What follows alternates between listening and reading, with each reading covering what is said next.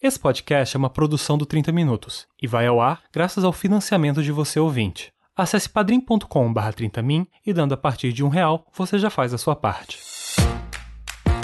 Opinião, cultura, discussão, recomendações, literatura, curiosidades e muito mais. Está no ar mais um 30 Minutos, sua meia hora alucinógena de literatura.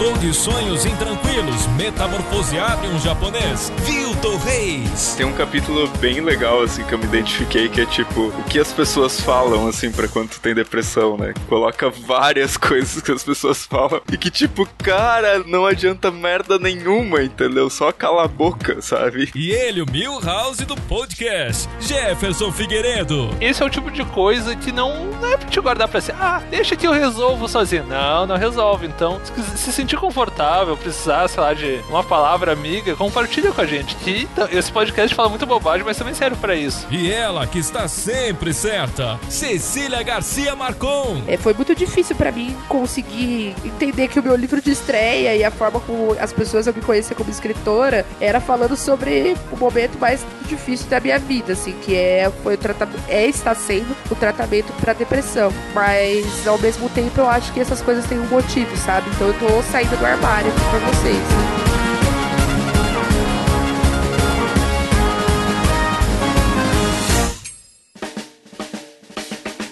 Comentários, jabás e conselhos amorosos. Agora, na sessão de recadinhos.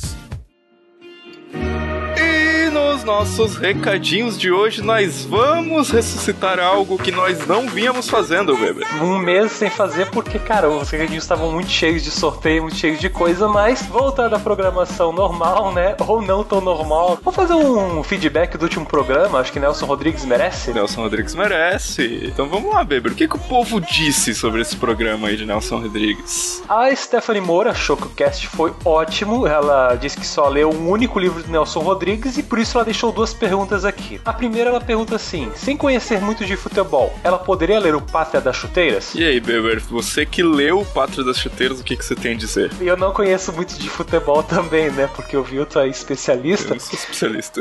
assim, eu entendo um mínimo de futebol, tá? Eu não vou dizer que eu não entendo nada de futebol. Eu li o livro e achei me divertir porque o gênero eu gosto muito e também serve pra gente ver de onde vieram muitas expressões, muitas coisas vinculadas ao futebol brasileiro. Então, é é meio que um mergulho histórico. E pelo menos essas coisas históricas eu conheço. Por isso foi muito agradável. A outra pergunta que a Stephanie faz é se ela poderia ler a vida como ela é em qualquer ordem, viu? Pode sim, né? Porque os textos não. Eles não são cronológicos, né? Então não, não importa muito a ordem. Pelo menos eu vejo assim, né? Eu ouvi um audiobook de A Vida Como Ela É, tá? Então. não sou a pessoa mais ideal para dizer isso, mas considerando que são, né, textos separados, então eu não vejo problema, pelo menos. Outro comentário comentário muito interessante foi do Pedro Emílio Paradello. Uma anedota, uma história, né? Que ele falou que ele teve. Foi o único que falou que o contato principal dele foi através do teatro. Né? Teve gente que falou que foi do cinema, teve gente que falou do livro. Pedro Emílio tinha a sorte, né? De ter uma oficina teatral no município dele, que a diretora era obcecada por Nelson Rodrigues. Só que ele foi assistir com a mãe dele, o Anjo Negro, e a mãe dele saiu, levou ele embora sem ver o final. E aí agora ele se tornou. Deve ter sido isso, né? Isso, essa angústia provocou ele se tornar leitor de Nelson Rodrigues. Muito bom, cara, muito bom. Um, um, outro comentário também muito legal da Daniela Medeiros, ela deixou um microconto do livro dos abraços do grande Eduardo Galeano, conta a história do Nelson Rodrigues com a Eleonora. E é muito bonito, porque tudo que o Eduardo Galeano escreve é bonito. Oh, e o que mais de bonito que a gente tem aí, Eu acho que é isso, cara. O pessoal gostou bastante do cast. É bom quando a gente faz um cast que a gente é, gosta muito do escritor, né? É, me chamem pro cast de Eduardo Galeano. e eu recomendo muito que o pessoal vá lendo lá todos os comentários que eu vou deixar aqui também para você clicar e lá ver. Comentem mais, comentem mais que a gente tá trazendo aqui o feedback de volta.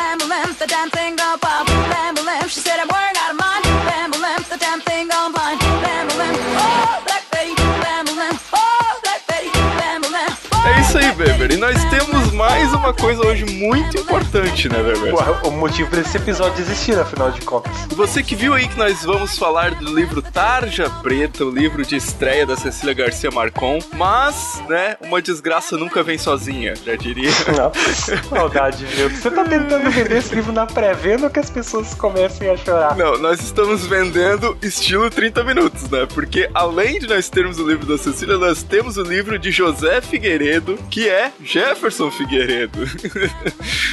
ai, ai, nós temos também Há um Tubarão na Piscina, dois livros nessa campanha de pré-venda da editora Nocaute. Ou seja, Beber, nós vamos publicar os nossos queridos participantes aí do 30 minutos. Antes que o podcast acabe. É, opa, não. Opa, opa, descapuliu. E, Beber, a gente escolheu um sistema meio diferente aí pra publicar eles, né, Beber? A gente adotou um formato de metas, né? Então a gente tem uma meta para bater nessa pré-venda, para que a impressão possa correr tranquilamente, para pagar editor, capista, tudo. É Essa capa bonita que você vê aqui na, na, na capa vai ser a capa do livro. E é tudo pelo site da Knockout. Então você entra no site, você seleciona qual o valor que você quer. Ah, tem vários pacotes, né? Então, Beber, a gente montou aí uns kits bonitinhos, né? Vem coisinhas legais. Mas não só isso, né? A gente tem quatro kits aí no começo da campanha, que é pra quem ama o cheirinho de livro, o kit básico do 30 minutos, o kit nocaute e o kit premium do 30 minutos. Hoje a gente vai falar do kit básico. Quem comprar aí na pré-venda com 50 reais vai levar, né, nesse kit Amo o cheirinho de livro, que tem um nariz maravilhoso ali no, no card do kit. Você vai levar um exemplar impresso do livro Tarja Preta, mais um exemplar do livro Há um Tubarão na Piscina, e também, né, o digital de cada livro, marca a página do livro e o nome ao fim do livro, né, como participante aí dessa pré-venda. E é importante dizer, né, Beber, que independente do valor que a gente atingir aí nessa meta que a gente criou para Knockout, os livros vão ser publicados. Então não é como uma campanha no Catarse, então que você corre o risco, né? Então, tipo, a gente fez isso mesmo para ajudar no nosso projeto financeiro mesmo da editora, porque vocês sabem que publicar livros no Brasil não é uma coisa barata e nem fácil. E a gente fez um acordo com os nossos autores, fez um acordo aqui com 30 minutos e propôs essa ideia dos nossos ouvintes colaborarem para a publicação aí dos nossos dois participantes do podcast. E eu também queria destacar, assim como eu falei no vídeo aí anunciando a meta, que ano que vem a Nocaute vai publicar os primeiros autores da seleção de originais que a gente recebeu em 2017 e também vai abrir uma nova seleção de originais. Esse ano nós temos aí Cecília Garcia Marcon e José Figueiredo.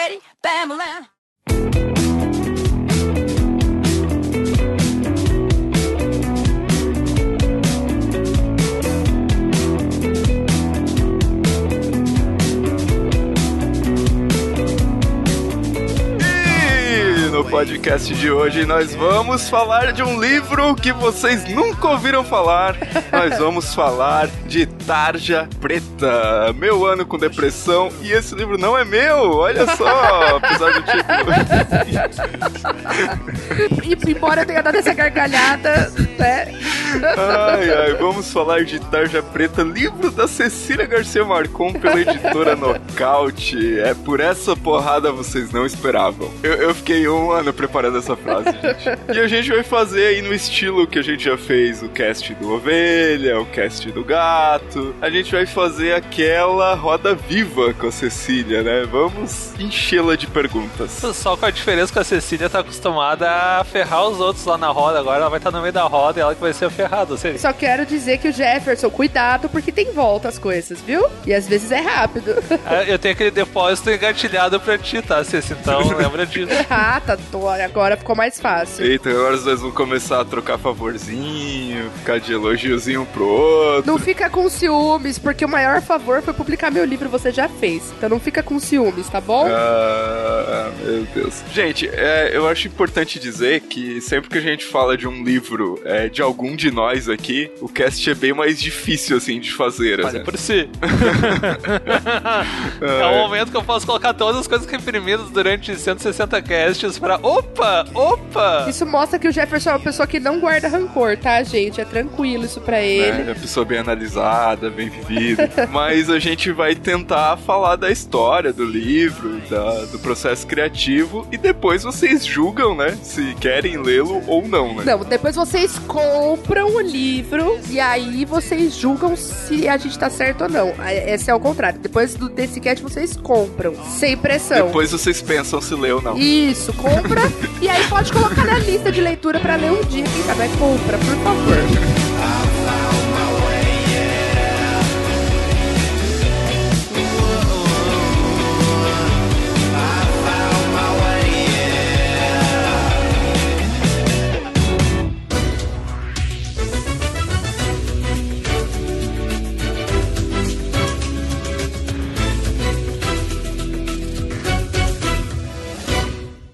Garcia Marcon. Agora estou me sentando de lado para fazer aquela pergunta mais venenosa, tá? Brincadeira. De onde surgiu a ideia de fazer es- esta obra não ficcional sobre es- este ano de- com depressão? É, em primeiro lugar, eu sempre me vi como, já falei até algumas vezes no cast, eu sempre me vi muito mais como uma escritora de não ficção do que de ficção. E o fato de eu ter que ter encarado um tratamento psiquiátrico, ou seja, o fato de que não ia mais resolver só ir na terapia semanalmente, eu ia precisar tomar remedinho mesmo, fez com que eu tivesse a necessidade de encontrar alguma forma de expressão. E aí veio uma recomendação médica de que isso acontecesse. Tipo, sei lá, pinta, desenha, escreve, faz alguma coisa. É, eu tive muita sorte nesse sentido com a minha equipe médica, porque eles conseguiram entender que não é apenas você tomar um remédio. Então eles falaram isso pra mim, aí eu comecei a escrever. Depois que eu comecei a, a ir escrevendo e tava de uma forma muito do jeito que eu tava pensando ainda, eu tava num momento muito de uma crise muito profunda quando eu comecei, bem difícil mesmo. E aí eu tinha um tanto de coisa, é, não muita coisa, acho que eu tinha o primeiro, o segundo e o começo do terceiro capítulo só, que hoje são capítulos, né, mas não eram capítulos ainda, mas eu tinha esse tanto inicial. Aí eu conversei com o Vilto, né, na verdade, desde que eu soube que eu ia fazer o tratamento, eu tava falando bastante com o Vilto, em função do Vilto fazer tratamento também e tal, é, de eu saber que eu podia contar com essa empatia dele, né, tipo, nossa vida pessoal mesmo. Toda essa empatia, né? Nossa, a gente quer fazer um elogio pro cara e a gente não pode. E aí eu mandei pra ele. Falei, ó, vê o que, que você acha disso. Porque eu também me dei conta de que não existem, que eu conheça, livros que falem sobre depressão de forma não técnica. Do tipo, tem o Demônio do Meio-Dia, que é fantástico, mas tem mil páginas. E aí vai falar desde a depressão do Andrew Solomon, que é o autor, até a depressão de mulheres pós-guerra no Camboja, mesmo. E aí tem, tipo, Prozac Nation, que, vai, que é um Christiane F misturado com depressão. Mas falta, eu achava, assim, faltou lugar. Tem também os livros de autoajuda, né, Cecília? Que não são livros sobre depressão. Que não são livros sobre depressão, são livros sobre ganhar dinheiro. e aí é outra coisa. Eu não vou falar sobre autoajuda aqui. É, e muito do meu medo quando a gente falou seriamente sobre publicação, eu e o Vilto, foi que rolasse um rótulo de autoajuda. Um dos maiores incentivadores disso que isso virasse um livro foi o Gustavo. Quando eu falo que o Gustavo é uma pessoa muito querida pra mim, também tem isso, assim. É, eu falo com o Gustavo regularmente, né? É, ele escreveu o prefácio do meu livro e ele foi, assim, junto com o Vilto, eles dois foram os maiores incentivadores, assim, fora do, além do meu marido, é claro, que vivenciava cada segundo disso comigo. Eles dois foram as pessoas que mais viraram e falaram, vai, escreve, escreve. Porque eram pessoas que, desde que me conheceram, meio que cobravam sem cobrar de mim que eu investisse mais na minha vida de escritora, sabe? E aí a coisa foi tomando forma, eu continuei escrevendo, continuei escrevendo, e foi isso, assim. Mas eu acho que era muito mais uma ideia de que tem tanta gente que tem depressão, é tão difícil, gente, é tão difícil, tão difícil, meu Deus do céu. E eu acho que eu não encontrei um refúgio nos livros dessa vez, sabe? E aí eu acabei transformando isso numa produção. Então tá, Cecília, então dê uma sinopse de Tarja Preta. Sei que você quer dar uma sinopse. Você treinou pra esse momento. Você viveu para esse momento. Nossa, eu tenho a menor ideia de como eu dou sinopse do meu livro, gente. É, Tarja Preta, meu ano com depressão, fala sobre o meu tratamento psicológico psiquiátrico para depressão, que teve início o psicológico há quase dois anos e o psiquiátrico há quase um ano. E aí são momentos e memórias e reflexões sobre depressão, sobre conviver com quem não tem depressão e sobre viver, principalmente, que eu acho que é talvez a grande questão pra mim. Tipo, é possível viver, sabe? Não é necessário desistir, assim. Acho que foi, foi o que eu descobri com esse processo, entendeu? Pode parecer uma coisa tonta, mas eu aprendi que dá pra viver com a depressão, entendeu? E a sinopse, tu, tu já saiu falando do livro, mas de boa, vou te perdoar por causa dessa. Ah, que o livro é isso, caralho. Porra. É... Tá, mas pergunta, é, eu vou fazer a pergunta importante, porque todos os livros aqui desse podcast têm bichos. Tem, tem a ovelha, tem o gato. Qual é o bicho do teu livro especificamente? Isso é importante. Então, o meu bicho não tem, mas o meu, o meu livro tem bastante coisa que fala de água, bastante metáforas com água. Na última leitura que eu fiz antes de mandar pra vocês, eu me dei conta disso. Eu falo de piscina, eu falo de pântano, eu falo de copo cheio, eu falo de um monte de coisa que tem água. Ou seja, sei lá, acho que eu tô desidratada, alguma coisa do gênero. É, aquela seca do Alckmin fez efeito aí em São Paulo, viu? Oh. Não tem bicho, mas assim, ó, tem o golfinho do Vilto, o tubarão do Jefferson e eu tenho uma piscina, ou seja, a gente se completa mesmo. Meu Deus. Tá, de deixa eu fazer uma pergunta coerente, Jefferson, agora. O teu livro tem muitas referências musicais, né? Então eu queria que tu falasse um pouquinho de, tipo, como isso influenciou no processo e até mesmo é, o título anterior, né, do livro quando tu tava escrevendo, por que que foi importante é, ter aquele título, da onde que saiu. Se tu quiser falar o título também. A primeira proposta de título que o Vilto podou, porque ele é um editor carrasco pra caralho, era A Pluma no Furacão. Nos meus momentos de crise mais intensa de depressão, eu não conseguia ouvir nenhum tipo de música remotamente não que não tivesse uma, uma ligação direta com muita tristeza. Tipo, era de Nirvana pra lá, entendeu? É, era uma coisa muito característica, assim, sabe? Tipo, de botar capuz e ficar ouvindo música bad mesmo. É, é, era um momento que. E eu gosto muito de música, assim. É, e eu me, passei a me relacionar com música de forma totalmente diferente por causa da depressão, sabe? A música que tem o verso, A Pluma no Furacão em inglês, que é a Feather in a Hurricane, é uma música do John Mayer, é, que é um dos meus cantores favoritos, assim. E eu associei, eu consegui fazer dessa imagem é, exatamente a imagem de como eu me sentia, assim, sabe? Imagina o que, que é uma pluma que tem uma. é muito frágil, mas tem uma certa estrutura própria e consegue se segurar nela, só que ao mesmo tempo tá sendo jogada para tudo quanto é lado, assim, sabe? É, então as referências musicais e as citações que abrem cada capítulo, elas têm uma profunda relação com como eu tava me sentindo mesmo, assim, sabe? Ah, são músicas que eu escutei muito durante os meus períodos de crise e que faziam sentido para mim porque explicavam coisas, sabe? Demorei muito para entender que eu tinha o direito de ter depressão, embora eu tenha a minha casa, embora eu seja branca, embora eu seja classe média alta, embora eu leve uma vida pequena burguesa, sabe? Eu demorei muito para entender que eu tinha esse direito e para aceitar isso, sabe? É, e eu acho que a música, como forma de arte, ofereceu o que a literatura não pôde me oferecer nesse momento, que era um lugar de reflexão e, que, e de espelho mesmo, assim, sabe? Então as, as, músicas elas têm essa relação. Tem muitas citações da Sylvia Plath também, que foi alguém que eu li e reli infinitamente esse ano, assim. É, eu nunca teria entendido tão bem a Redoma de Vidro se eu não tivesse vivido esse ano. Ler a Redoma de Vidro, que é o, a grande obra dela de prosa, esse ano, me tratando de depressão, finalmente aquele livro fez sentido para mim, sabe? É, muita coisa ali aconteceu para mim. Então por isso que tem tanta referência dela também. Eu queria fazer uma pergunta bem simples, mas eu quero que tu explique de uma forma também um pouco mais técnica, porque é uma coisa mais que me chamou a atenção, porque quando eu peguei o livro, ah, não tinha índice ainda, então eu, fiquei, eu, eu, eu não sabia se era um texto lá direto de 130 páginas ou se era dividido. E como eu sabia o que ia acontecer, uh, eu vi que tinha um capítulo, tá, beleza, tinha citação, e, eu, e tu acabou não contando uma história, assim, tu acabou contando, tu acabou relatando por tópicos. Um, por que tu decidiu fazer isso, e dois, quais foram as implicações na hora de escrever, ou se isso não foi pensado meio que aconteceu. É por ter começado como um diário de reflexões. É, então as entradas, elas tinham um tanto de coisa aleatória. Eu mantive isso é, pelo fato de que existe uma coisa anacrônica de se ter depressão. Conversando com o Vilto, até a frase de, que tá em destaque quando vocês comprarem, vocês vão ler. A frase tá em destaque e fala disso, assim. A depressão provoca um achatamento de tempo. Então, por isso que manter o livro com idas e vindas, passado, presente e futuro, meio que tudo junto, e estrutura de tópicos, assuntos, reflexões, fazia sentido, inclusive literariamente, porque estava dentro do tema, né? Então, esse achatamento do tipo, olha, tudo isso aconteceu em momentos diferentes, mas é tudo a mesma coisa, é, fazia parte do processo. E foi a maneira como ele foi concebido também, sabe? Então, aí eu fui meio que aglutinando coisas parecidas e relatos de dias próximos e, e foi virando, assim, a coisa foi se transformando nisso. Então, acabou virando uma estrutura que é próxima da doença e é próxima também do processo de concepção da obra, sabe? É, outra coisa, eu queria que tu dissesse o que, que foi mais difícil, assim, de escrever. Como é que foi o momento quando tu tava escrevendo, assim, essa parte que foi mais difícil? O episódio do Uber, com certeza. É, eu imaginava. Disparado. Quer explicar um pouquinho melhor que episódio foi esse, assim? Posso tentar falar. É, o episódio do Uber foi quando eu sofri um assédio no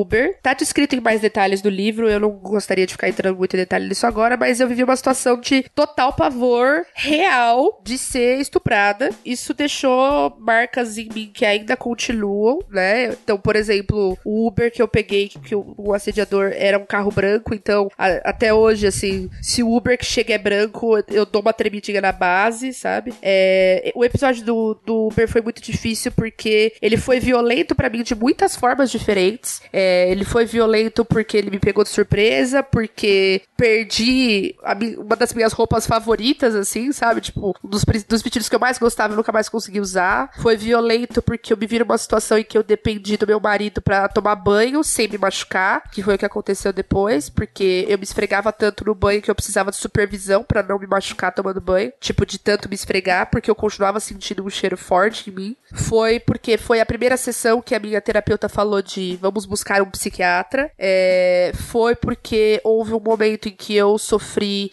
ataques virtuais por tentar denunciar o filho da puta do motorista. É, foi violento porque pessoas que eu não conhecia se deram ao trabalho de vir me ofender e me humilhar publicamente. Foi violento porque faltou apoio de muitas partes. Então, eu acho que ali eu fui violentada de de verdade, só não fui violentada sexualmente, fisicamente, assim. É, todas as outras formas de violência que podiam acontecer, aconteceram comigo ali. Então, escrever sobre isso foi muito difícil. Foi difícil de verdade. Mas, ao mesmo tempo, me permitiu conseguir ter uma dimensão do quanto isso tem relação com o fato do agravamento da minha depressão, assim. Porque ela já vinha é, de algum tempo, mas aí o que é, o gatilho químico foi, esse- foi isso que se chama transtorno de estresse pós-traumático. Então, na verdade, todos esses sintomas que eu tenho hoje ainda de é, passar por uma situação de estresse e reviver alguns medos estão relacionados a isso. Isso que esse cara fez comigo pode parecer uma coisa muito pequena na hora que vocês lerem, mas gerou uma marca em mim que nunca mais vai embora, né? E é importante que as pessoas entendam isso, sabe? É, foi, eu pensei, eu cogitei falar dele mais superficialmente e o Gustavo virou e falou assim: não, tipo, não dá pra fugir. Essa é a hora da. É a hora de descer o braço, entendeu? E eu nunca fui tão violentada por homens na minha vida quanto naquela semana, assim, sabe? É, e só por homens, isso é muito engraçado, assim. A única exceção foi a delegada da delegacia da mulher. A única exceção. O resto é, foram só homens me violentando de todas as formas que eles poderiam, assim. Então, foi muito complicado escrever esse capítulo, mas é, eu acho que vale a pena, entendeu? Eu acho que ele pode. Se ele fizer pessoas pelo menos pensarem um pouco e conseguirem sentir um pouco como uma coisa tão aparentemente pequena pode ter grande impacto na vida de alguém, é, já vai ser o suficiente pra mim. Mas foi. A de todos foi pra mim o pior episódio, na verdade, sabe? Foi a, a situação mais difícil que eu vivi, assim.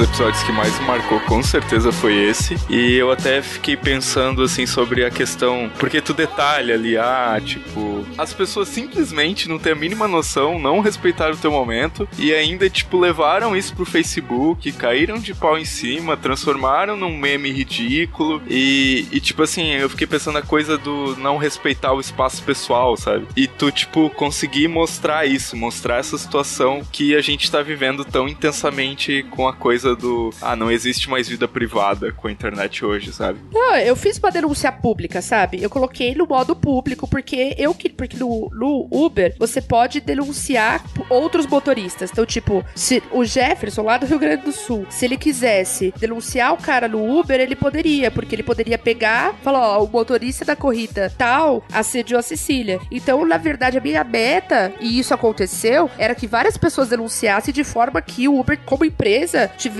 que se responsabilizar por aquilo. É, só que aí acontece com a publicação, com o público. Eu tava preparada para que pessoas viessem duvidar de mim. Com isso, eu tava pronta. O que eu não tava pronta era para que gente que nem me conhecesse viesse fazer um achincalhamento público, sabe? Falar assim, nossa, esse cara é corajoso, ou ah, nossa, ele te assediou, eu teria te jogado do carro, teria passado com o carro por cima de você. Tipo, mano, sério, você nunca me viu na sua vida. Você tá tirando o tempo do teu dia pra mim falar uma merda dessa pra mim? Tipo, sério mesmo? Você jura por Deus? Essa foi uma das grandes porradas que eu tomei, assim. Porque que ia ver o. Ah, mas nossa, você tá exagerando? Eu até conseguia prever que podia acontecer. Agora que eu não só me culpabilizar, mas me ridicularizar, isso eu não conseguia prever, sabe? Que ia ter. Que tem gente cruel nesse tanto, assim. E isso foi, né, de fuder. E o César, com muita vontade de responder, e a gente não respondeu nada porque naquele momento eu cogitei fazer um processo é, contra essas pessoas. Então eu não podia, eu não respondi ninguém, o César também não podia responder como meu cônjuge, senão é, poderia descaracterizar a denúncia, assim. Então foi, sério, foi uma semana muito foda, assim, sabe? Tá, aproveitando que a gente tá falando de pessoas, eu queria fazer uma pergunta simples, mas que toca muito fundo, assim, mais do teu lado pessoal. Tu fala de pessoas reais, pessoas da tua volta no livro. Algumas tu fala bem, outras tu fala mal, porque lá, é a tua perspectiva sobre aquela pessoa. Mas a pergunta é como é que é falar sobre pessoas da tua volta e sabendo que elas provavelmente vão ler e não vão gostar de algumas coisas que tu falou sobre elas. A primeira vez que eu toquei no assunto, eu tenho depressão com a minha família foi na semana da gravação desse podcast. A minha família não sabia, exceção da minha irmã, que a minha irmã é outra, eu tenho outra relação com ela. E a minha irmã sabia desde o começo, sabia de tudo. Eu falei pra minha mãe, e a minha mãe, ela tem uma, a perspectiva dela de mundo, ela não ficou brava, ficou contente com o lançamento do livro. A primeira versão que eu tinha feito, que era mais diário, tinha mais detalhes, de mais coisas mais pessoais. E eu acabei entendendo que é, existe um limite de exposição, assim, sabe? Então eu dei uma higienizada, na verdade, nas coisas que aparecem, assim. Porque eu acho que todo mundo tem defeito e qualidade e o livro é pra falar de mim, velho. O livro é pra falar da minha depressão, não é pra falar mal de ninguém, entendeu? Droga. Opa, desculpa, achei que era o momento que tu desceu o cacete e não viu também.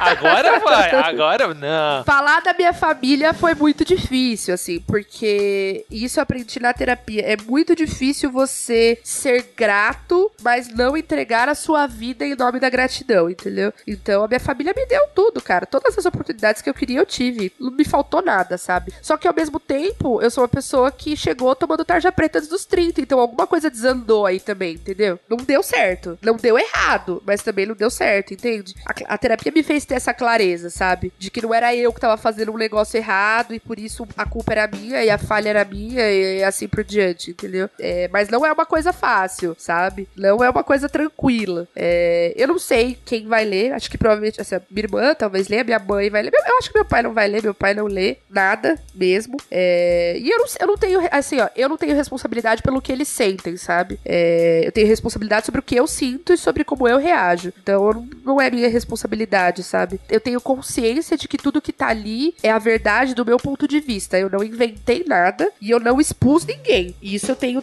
tranquilidade. E acho que isso é o suficiente, sabe? Assim, eu não, não contei mentiras e não contei coisas tão íntimas que seriam humilhantes, entendeu? Então acho que eu consegui respeitar esse, esse limite era meu objetivo. Outra coisa que me chamou a atenção, Cecília, é que, tipo, no livro tu fala bastante do César, assim. E de um jeito, tipo assim, pô, a gente já tá acostumado com a tua história de como vocês conheceram, ou do casamento e tal. Mas de um jeito, assim, muito intimista, assim, sabe? Como é que foi isso pra ti, falar do César? E como é que foi a visão do César? Porque eu imagino que ele tenha visto essas partes e o que que ele falou, assim, o que que ele comentou? Não levando agora pra um lado tão pesado, né? Porque eu acho que, tipo, toda a caracterização é muito legal, assim, muito positiva. Então, é o seguinte: é, falar dele é fácil. Pera, pera só um pouquinho. Achou? É, falando dele, né? O que apareceu.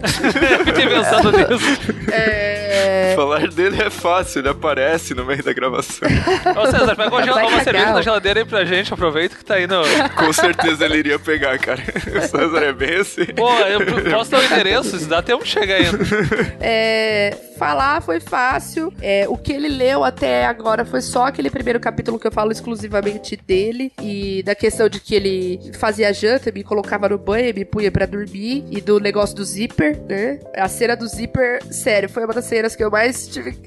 Sabe quando você tem vergonha? É Uma das situações mais embaraçosas da minha vida. Do tipo, eu falei, cara, eu tô muito louca mesmo. Olha o que acabou de acontecer. Foi uma cena em que. Acho que essa eu posso contar pro pessoal. Só pra vocês terem ideia, assim, né? Foi um dia que o, o César chegou do trabalho e tinha tido puta dia estressante pra caramba. Que ele tinha visitado cliente, reunião. Aí tem que ir mais engomadinho pra agência. Aí ele já não gosta tal. Então ele, né? Ele já tava tendo que, tipo, me dar banho, basicamente. Me lembrar de comer, me, né? Tava desse jeito. Me tirar do sofá, porque eu não tava levantando do sofá pra nada. Tava nesse, nessa vibe. Então a vida dele já tava num momento meio trash. E aí ele chegou, me deu um beijo meio seco, rápido, assim, porque tava com dor de barriga. Tipo, ah, nossa, com dor de barriga. Basicão, gente, quem nunca, né? Eu encanei que alguma coisa tinha acontecido. Sim, né, Ceci? Alguma coisa estava acontecendo. Não, que eu tinha feito alguma coisa, tipo, porque eu passei, a- depois que eu entrei em depressão, eu passei a viver, e até hoje, muitos dias isso acontece, com a certeza de que o César vai embora. E que em algum momento ele vai virar e falar: chega dessa merda, e eu não aguento mais isso, assim, sabe? É mais difícil sentir isso do que escrever sobre isso, com certeza. Então, escrever sobre esse, sobre esse César que me manteve viva de verdade, é essa a, a posição dele nessa história. É, escrever foi fácil, difícil foi me colocar numa situação tão degradante que eu precisava que alguém me colocasse dentro do banho, porque senão eu ia passar 10 dias sem tomar banho, entendeu? Difícil era ficar com assadura, porque eu ficava sem tomar banho, sabe? Isso. E aí o César precisava passar pomada de assadura em mim, porque eu não tava tomando banho, velho. Isso era difícil. Escrever sobre isso, pra mim, foi me encheu de uma onda de amor de volta, assim, sabe? É, o episódio do Zipper, em particular, aí ele saiu, aí ele tomou banho e tal, e eu tava na pilha, aí entrei numa pilha, numa paranoia foda de que ele ia embora, de que alguma coisa tava acontecendo, foi começando a me dar falta de ar, comecei a ficar mal. E aí ele entrou no quarto e eu ouvi o barulho de um zíper. E eu tinha, gente, era uma certeza absoluta de que ele tava fechando a mala pra ir embora, pra casa do pai dele. Tipo, é hoje, ele tá indo embora de casa. E eu fui correndo pro quarto do tipo, eu tenho que fazer alguma coisa pra impedir. E ele tava fechando o moletom do pijama. Era isso. E aí eu, pá, desmoronei a chorar. E aí, esse tipo de choro não é o tipo de choro que você chora e fala. É o tipo de choro que você chora descontroladamente durante 40 minutos. E aí o César era um cara que tinha que ter a paciência de esperar eu me acalmar pra então perguntar da onde aquela loucura tava vindo dessa vez. Então, esse pra mim foi, foi uma das situações mais embaraçosas da minha vida disparado, assim. Porque eu falei, cara, que nível de loucura é esse, entendeu? Porque pra mim era uma certeza absoluta do tipo, o céu é azul, é o zíper da mala, entendeu? Era nesse nível, assim, não tinha, não era uma coisa questionável, sabe? Então, é, eu descobri um, um lado do César que realmente levou a sério na saúde ou na doença mesmo, assim, sabe? Só amo demais, sou muito grata por esse homem maravilhoso, só isso. Por esse homão da porra. Rodrigo Hilbert é o caralho, velho. Trazer cerveja. Se, se é o mão mesmo, ele traz cerveja pra todo mundo agora. A dificuldade é que pode ser que ele tome um golinho antes de chegar, mas... Pra mim, chegando é a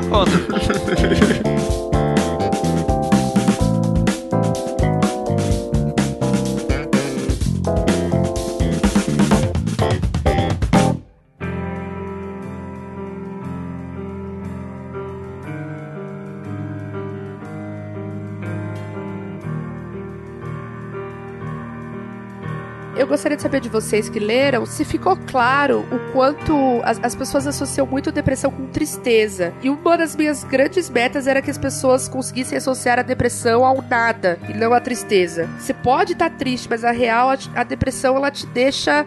O mundo ele vira uma coisa achatada, assim. Nada faz muita diferença. E aí é claro que em determinado ponto isso vai ser tristeza, e vai ser choro, e vai ser angústia, e vai ser dor no peito, e vai ser falta de ar, e vai ser um tanto de outras coisas. Mas a depressão, ela é principalmente esse achatamento, assim, sabe? Queria que vocês me falassem se a visão de vocês de depressão mudou. O Vilto, se ele que tem depressão também se identificou com alguma coisa. Olha eu tenho que fazer pergunta no meu cast. Vai se fuder vocês dois. Quer falar primeiro, Jefferson? Não, ela fez pergunta pra ti, né? Não foge. Não, se... ela perguntou pra vocês dois que leram. Eu perguntei pros dois. Mas ela falou teu nome por último, então vai na frente. tá. Tem umas coisas que eu me identifiquei muito e que eu não sei se é uma característica de quem tem depressão ou se é uma característica de quem tem depressão e determinado tipo de personalidade. Que é, por exemplo, é, achar que todas as culpas do mundo, tipo assim, tudo que acontece de errado é culpa minha, sabe? Isso, então, é um sintoma depressivo mesmo. Eu perguntei pro meu psiquiatra, porque outra coisa que vocês vão descobrir no livro é o quanto eu sou obsessiva. Nem eu tinha ideia disso. Então, enquanto eu não entendi cada milímetro da coisa, dentro do que a minha capacidade cognitiva permitiu, eu não conseguia parar. Mesmo, era tipo, sei lá, era deixar o Zen Bolt correndo, assim, entendeu? Não para, não para, não para, não. E aí, ele falou que é uma coisa assim, de você, a culpa vem da noção de, do, do que é sua responsabilidade. A pessoa que tem depressão não consegue entender qual a responsabilidade dela em, em relação ao seu entorno, porque ela não consegue vislumbrar como a atitude dela está relacionada com o entorno. Afinal, o entorno é tudo a mesma merda, nada muda e aí assim por diante. Mas eu tinha um ponto que eu não podia mais ver mendigo na rua, cara. Tipo, eu chorava real. Então, tipo, não dava para ver nada. Sabe quando você tá num ponto que assim, meu Deus, esse homem não tem o que comer, eu tô aqui com essa bolacha na bolsa, eu sou uma imprestável. Uma coisa não tem relação com a outra nenhuma. Mas na hora que você tá na crise, não tem Cristo que te convença, entendeu? Não existe. Pode vir o cara mesmo e falar, cara, não é culpa sua, não vai resolver. É, tem um capítulo bem legal, assim, que eu me identifiquei, que é tipo, o que as pessoas falam, assim, pra quando tu tem depressão, né? Que, tipo, coloca várias coisas que as pessoas falam e que, tipo, não adianta merda nenhuma, entendeu? Só cala a boca, sabe? E, e, é legal que eu acho que aquele capítulo talvez deveria ser publicado, assim, na internet como utilidade pública, assim, sabe?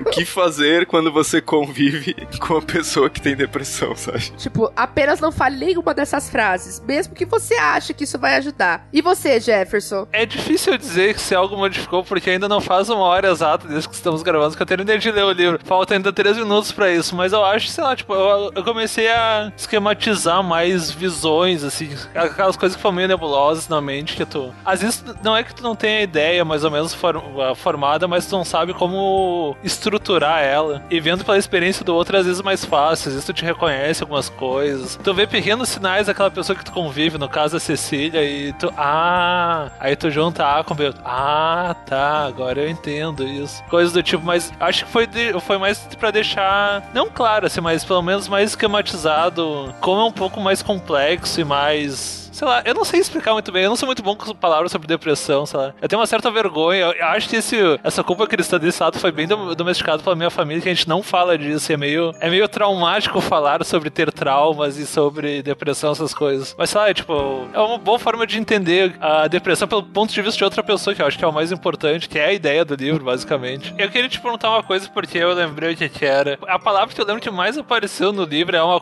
é uma ação, assim, que eu acho que na verdade é a tua reação frente à situação que a palavra chorar. Queria que tu falasse mais um pouquinho sobre isso. Uma das questões que me fez entender que se tratava de algo grave foi o fato de que eu tava tendo crises de choro que não paravam. É, pelos motivos mais simples, assim. Crise de choro real, assim, ó. É, tem uma que eu conto também, que foi uma situação em que eu me senti. Cara, foi uma crise de choro que gerou outra crise de choro depois. Foi a situação do supermercado, em que teve promoção de frango e o César queria tretar com todo mundo, porque o César é desses, tipo, se anunciarem a promoção e não tiver promoção no mercado, aí baixa um espírito no César de advogado, entendeu? Não, porque, porque ele manja muito de lei de varejo, porque é o trabalho dele, né? Ele trabalha numa agência de varejo. Posso fazer só um comentário breve sobre quando eu li essa parte? Eu sei que era uma parte tensa, mas eu juro que eu imaginei o César meio vera verão assim. Ah, porque eu também fico meio puto no mercado quando as pessoas prometem e as coisas não tem. Exato. E o César incorpora mesmo. É exatamente isso. Você imaginou certo. Ele tava puto com a situação. E aí eu interpretei que a culpa era minha, porque eu tava querendo pôr pano quente. Eu tive uma crise de choro no mercado. As pessoas estavam olhando, do tipo, julgando o César. Porque o César tava puto e eu me matando de chorar. Ou seja, parecia muito que ele tinha brigado comigo. E aí, depois eu fiquei muito mal de ter colocado ele numa situação em que ele, que era um cara que tava cuidando muito bem de mim, tava sendo julgado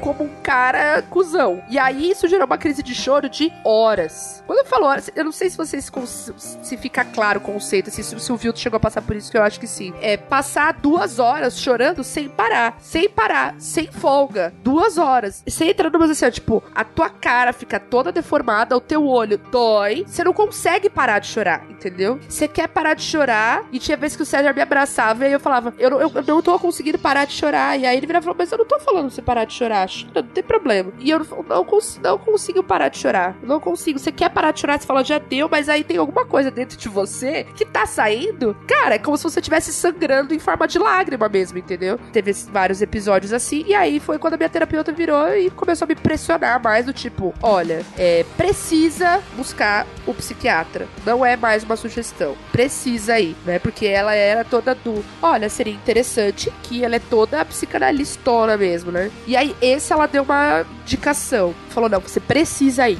Isso que tá acontecendo com você já passou muito do ponto. Precisa ir. E eu ainda demorei quase um mês pra ir atrás, porque eu achava que eu tinha a obrigação de dar conta daquilo sozinha. Porque onde já se viu eu ter depressão? Pelo amor de Deus, era um absurdo. Quando eu falei pro César, falei, é impossível que eu seja tão ridícula a ponto de ter depressão. Do tipo, só falta isso, sabe? Só falta eu ser tão ridícula a ponto de ter depressão ainda, sabe? Só faltou colocar a mão na cintura e dizer, ah tá, né? Foi meio por aí, assim. Então, o chorar tem a ver com um grande sintoma de descontrole, assim, sabe? E com o fato de que ele não, em um determinado ponto, ele não tinha lugar pra acontecer. Ele podia acontecer a qualquer lugar, a qualquer momento, assim.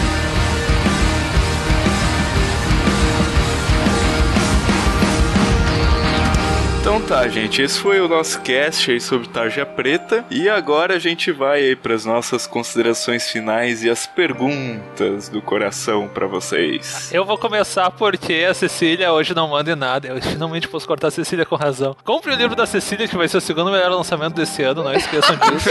Ah, puta. Eu não disse qual é o primeiro.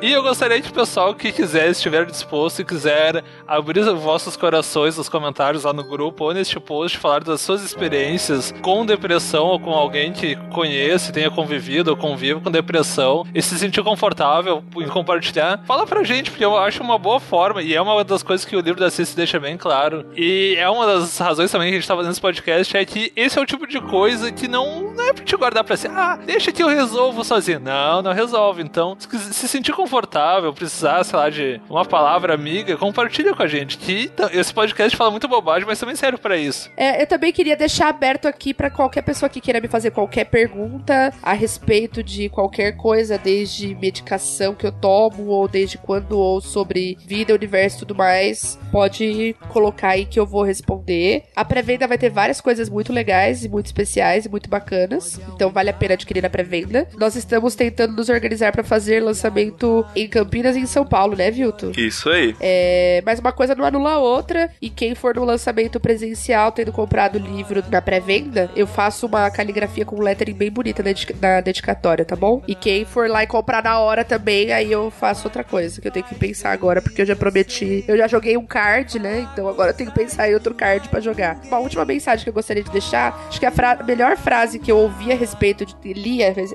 de depressão foi do Andrew Solomon, que é esse autor que eu citei, que escreveu Demônio do Meio-Dia, é, que tem depressão, que fala: todo mundo vive momentos de depressão na vida. Estar triste não significa que você tem que se enfiar num remédio. Mas, se você descobriu e foi diagnosticado com depressão, a primeira coisa que você tem que fazer é sair e contar pra uma pessoa. A depressão é a doença que fica escondida. Nesse aspecto tem muito em comum até com o alcoolismo, inclusive. É a doença da qual ninguém fala, sabe? É, e a melhor coisa que pode acontecer é falar sobre. É, foi muito difícil para mim conseguir entender que o meu livro de estreia e a forma como as pessoas eu me conhecer como escritora era falando sobre o momento mais difícil da minha vida, assim, que é foi o tratamento é está sendo o tratamento para depressão. Mas ao mesmo tempo eu acho que essas coisas têm um motivo, sabe? Então eu tô saindo do armário aqui para vocês. É isso. Tô feliz da gente ter realizado esse cast e o mínimo que eu espero de vocês é que vocês tenham ouvido esse cast. o mínimo que eu espero É, é, são mil cópias compradas, tá, gente? Hoje, tá ligado? No dia que saiu o cast. Porque ele tá de bom humor, tá? Porque eu não estou muito exigente. E façam isso porque o Viu tá nos ameaçando com outras coisas. As pessoas vão sumir desse cast se não chegar às metas, ó. Só aviso. Pessoal, só, só queria lembrar que, né, vocês já devem ter visto aí a campanha, então se vocês estão ouvindo esse cast, cliquem no post que vai ter o link da campanha, o link vai estar lá no grupo do Facebook também. E a campanha da pré-venda a gente vai entregar aí algumas recompensas especiais, algumas coisas que ainda vão aparecer por aí. Vocês podem conferir com detalhes as recompensas lá na página da editora Nocaute no site. E também, né, não posso deixar de dizer que 2018 nós vamos publicar alguns originais que a gente recebeu na temporada 2017 de originais. Então a gente tá finalizando a leitura também. Se alguém de vocês mandou, fiquem ligados que vai vir mais coisa da Nocaute por aí. Não achem que nós vamos parar agora com a Cecília e com o Jefferson. Estamos apenas começando Na verdade, e 2018 promete. 2018, assim, 2018 vai ser melhor, gente. Fiquem calmos.